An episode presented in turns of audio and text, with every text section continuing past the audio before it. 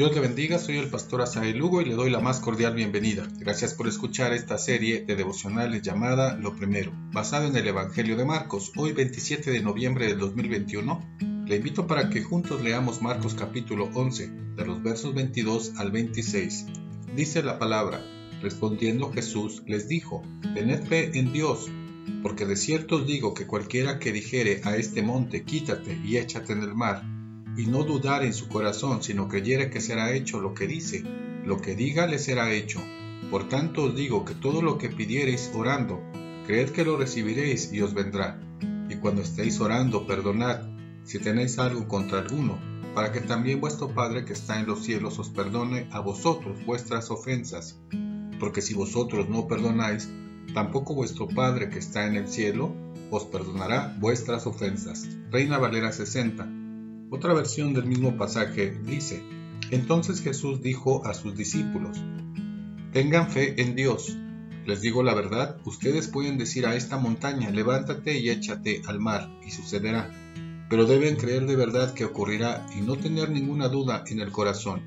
Les digo, ustedes pueden orar por cualquier cosa y si creen que la han recibido, será suya.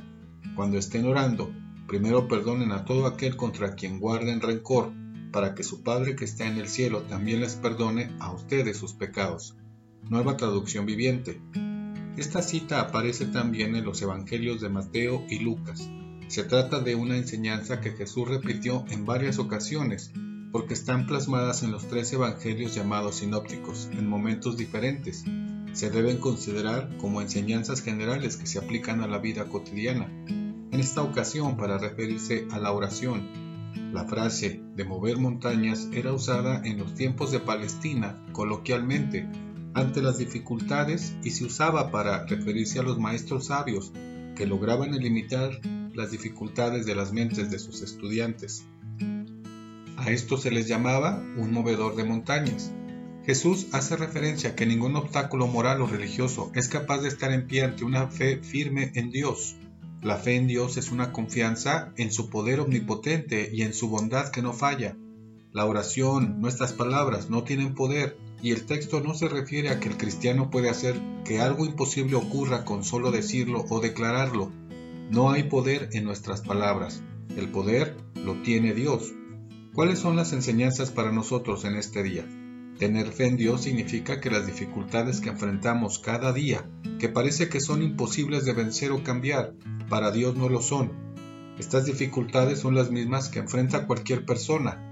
Cuando nuestra fe está puesta en Dios, creemos realmente y hemos quitado una montaña que nos impide actuar con fe en Dios, que Él sí puede hacer cualquier cosa por nosotros. Tener fe es rendir nuestra voluntad a la de Él ser bienaventurados obedeciéndole para que sea una realidad de nuestra vida. Tener fe es aceptar su voluntad, que la respuesta de Dios está por encima de nuestro interés personal y que es lo mejor. Tener fe es reconocer que Dios nos ha perdonado y que la comunión con Él nos transforma para ser libres del resentimiento humano, para perdonar a otros y rogar bendición para todos como le hemos pedido a Dios por nosotros mismos. Hoy Tengamos fe en Dios. Le espero mañana para seguir reflexionando en la historia de Jesús en esta serie de devocionales llamada Lo Primero. Que Dios le bendiga.